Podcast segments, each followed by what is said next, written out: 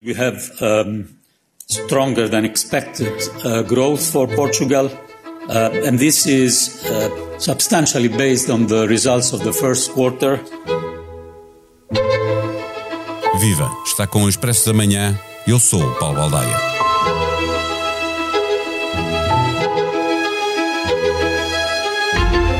O crescimento do PIB português para este ano voltou a ser revisto em alta, ao mesmo tempo que a Comissão Europeia baixava essa perspectiva para o conjunto da União e assim Portugal reforça o crescimento acima da média. Mas as boas notícias acabam por aqui. Vamos às más. 1. Um, vimos de um dos crescimentos mais baixos em 2021. 2. A previsão de crescimento para 2023, por agora, cai para menos de um terço, com tendência para agravar Portugal passa de primeiro para 15 de um ano para o outro. 3. A inflação também foi revista em alta, perto dos 7% este ano e acima dos 4% no próximo ano. 4. As taxas de juros estão a subir e vão ter de subir muito mais para travar a inflação. A dívida portuguesa continua muito alta. 5. A retirada de estímulos à economia por parte dos bancos centrais, mais a guerra e a crise energética pressionam as economias norte-americana e europeia no sentido de uma recessão. 6. O euro está a desvalorizar face ao dólar. Neste episódio, conversamos com o editor de Economia do Expresso, João Silvestre. O Expresso da Manhã tem o patrocínio do BPI. A sua cultura pode preservar a terra. Conheça as soluções BPI para apoiar as empresas agrícolas e agroindustriais na transição para um futuro mais sustentável. Banco BPI SA. Banco para a Agricultura. Registrado junto do Banco de Portugal sob o número 10. Viva João! O crescimento da economia portuguesa para este ano foi revisto em alta pela Comissão Europeia, mas a inflação também foi revista em alta eh, para 6,8% e o PIB do próximo ano deverá reduzir-se para bem menos de um terço do crescimento que está previsto este ano. 6,5% para este ano, 1,9% no próximo ano. Acresce que o crescimento este ano está muito assente no turismo e há uma crise na aviação que poderá acabar por fazer eh, moça grande no, no, no setor. É uma perspectiva agridoce para a economia portuguesa? Sim, é um bocadinho aquilo que. Viva Paulo, já, antes de mais.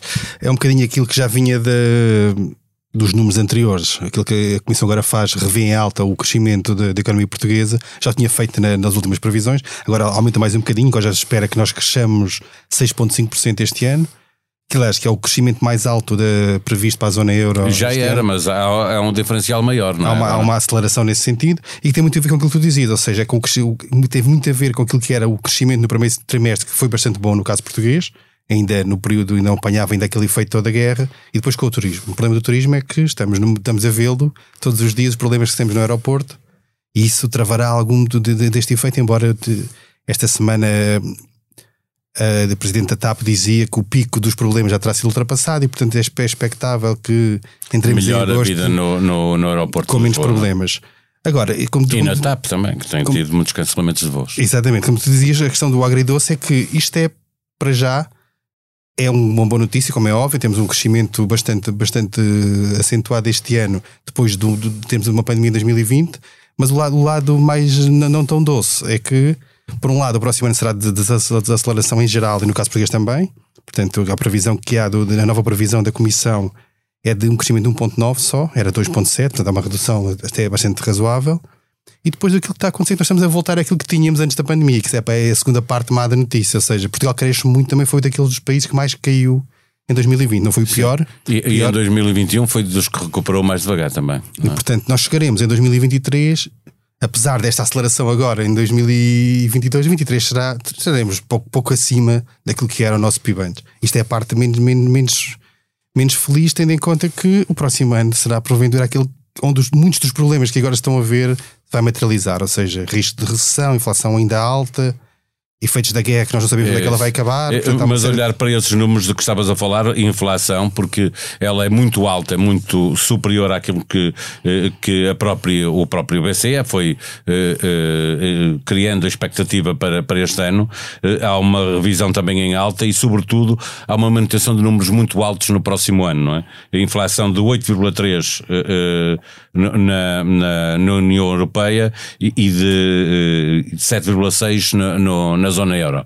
Isto eh, eh, tem a ver com o facto de, de o BCE ter uma reunião na próxima semana que tem que mexer na taxa de juro, mas que há uma previsão de ser 0,5, 25 pontos eh, base, o que é muito pouco para eh, travar a inflação. Sim, há, há muita gente que acha que o BCE já vai tarde nesta subida, aliás, há mesmo muita gente, dentro, dentro do próprio BCE, aqueles governadores mais, mais normalmente, entre aspas, os falcões, portanto, os alemães, os holandeses, etc., acham que já vai tarde, e depois mesmo quem acha que vai no momento certo, só na próxima semana, acha que 0.25 é muito curto e pelo, menos seria 0.5. A mesma discussão está a haver neste momento, por exemplo, na Fed americana, que estará em breve para fazer um aumento entre 0,25, 0,75, 0,50 e já Também se fala já se num fala ponto. num. num ponto, ou Até seja, porque o Canadá aumentou eh, a taxa num ponto. Eh, Surpreendeu e, e aumentou num ponto. Portanto, Sim, a pressão é geral para os bancos centrais eh, aumentarem muito. Acabaram as boas notícias dos juros baixos, não é? É porque a inflação está de facto muito acima. A inflação nos Estados Unidos está acima de 9%, na Europa está acima de 8%. A expectativa, como dizias, para este ano é de 7,6% para a zona euro na média anual. No próximo ano, a expectativa, por exemplo, para- a zona euro ainda é 4%. O que é muito. Portugal é Mas- 4,4%, ou seja, estamos a falar, mesmo baixando em 2023, estamos no dobro daquilo que é a meta do BCE.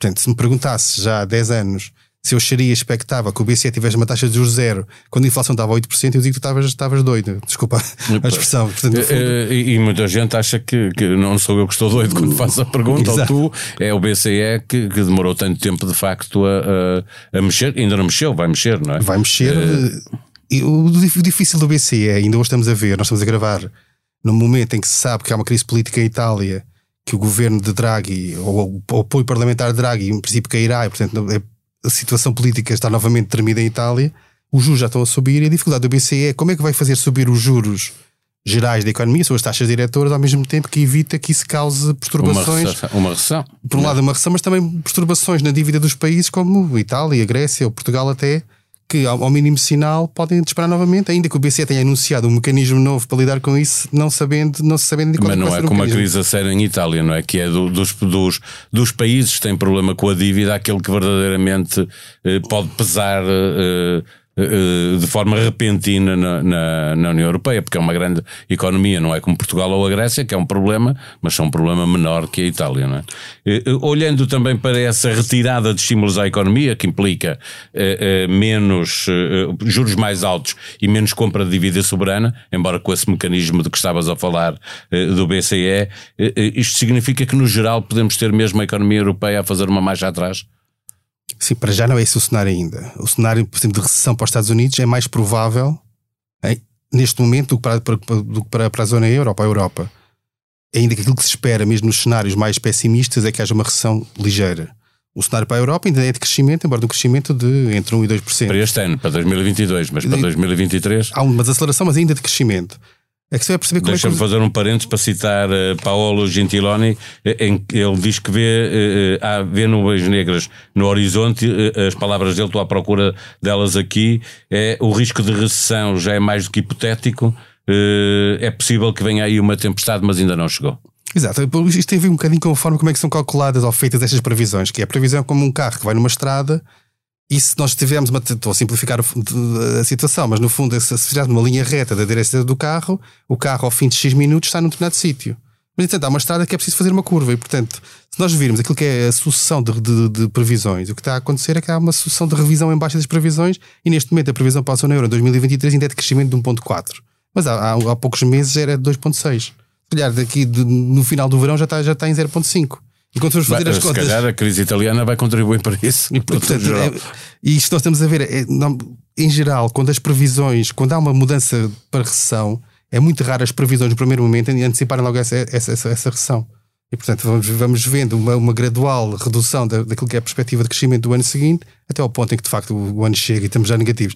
Isto para dizer o quê? A probabilidade existe, não é ainda o cenário, pelo menos do ponto de vista da Comissão, o cenário central, mas eu acho que temos de estar preparados para isso, com tudo o que isso implica, porque é uma recessão por si só já é mau para, para a economia e para a sociedade, mas uma questão com inflação alta que é duplamente mau, porque significa Sim, que as pessoas perdem rendimento por um lado e têm preços, e têm preços mais altos por outro. E, e subidas de desemprego também, porque que é o que implica sempre uma, uma recessão. Perguntar-se se as principais economias europeias uh, entrarem em recessão, mesmo que ela seja uh, leve, poderá Portugal conseguir escapar, ou seja, com este crescimento que tem este ano, levar um balanço uh, que lhe permita escapar a uma recessão, embora com crescimento uh, menor também já é um problema grande, não é? Depende muito do, do, da gravidade da recessão. Ou seja, normalmente quando há uma recessão generalizada na zona euro, todas as economias vão atrás.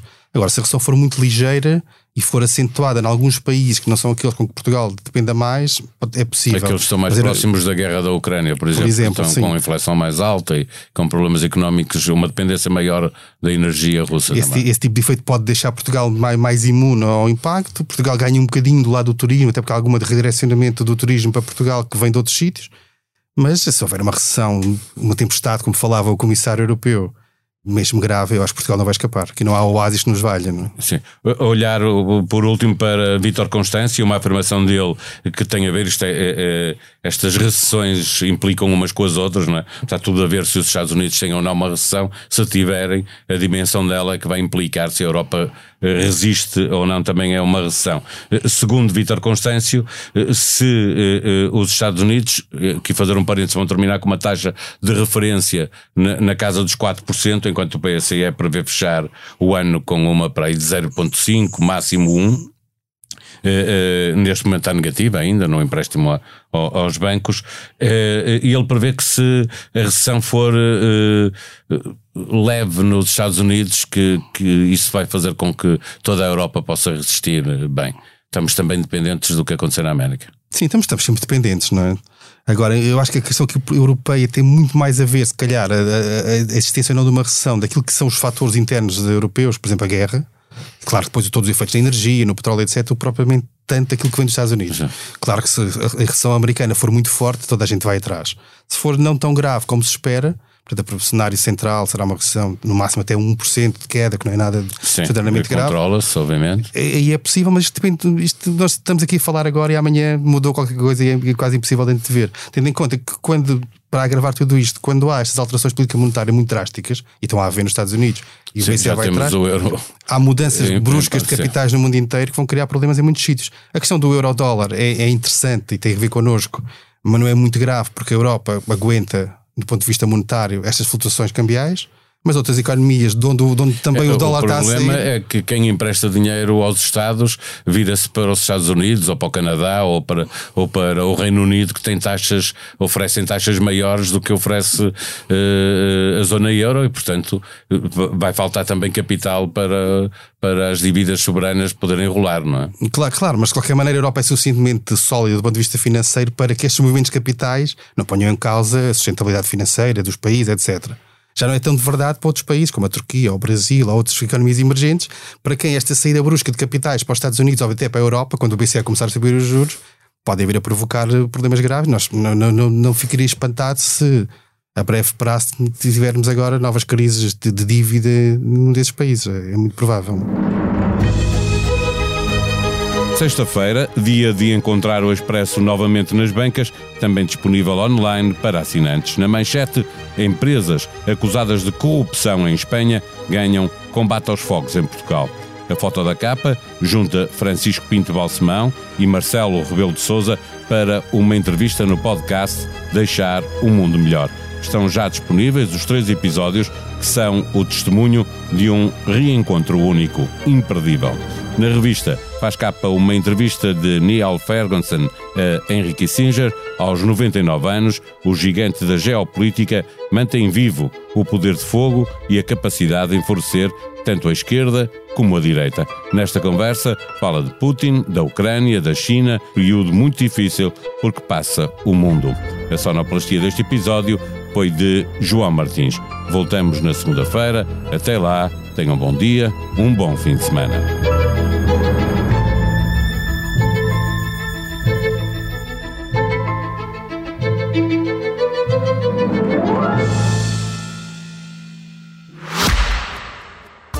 Expresso da Manhã tem o patrocínio do BPI.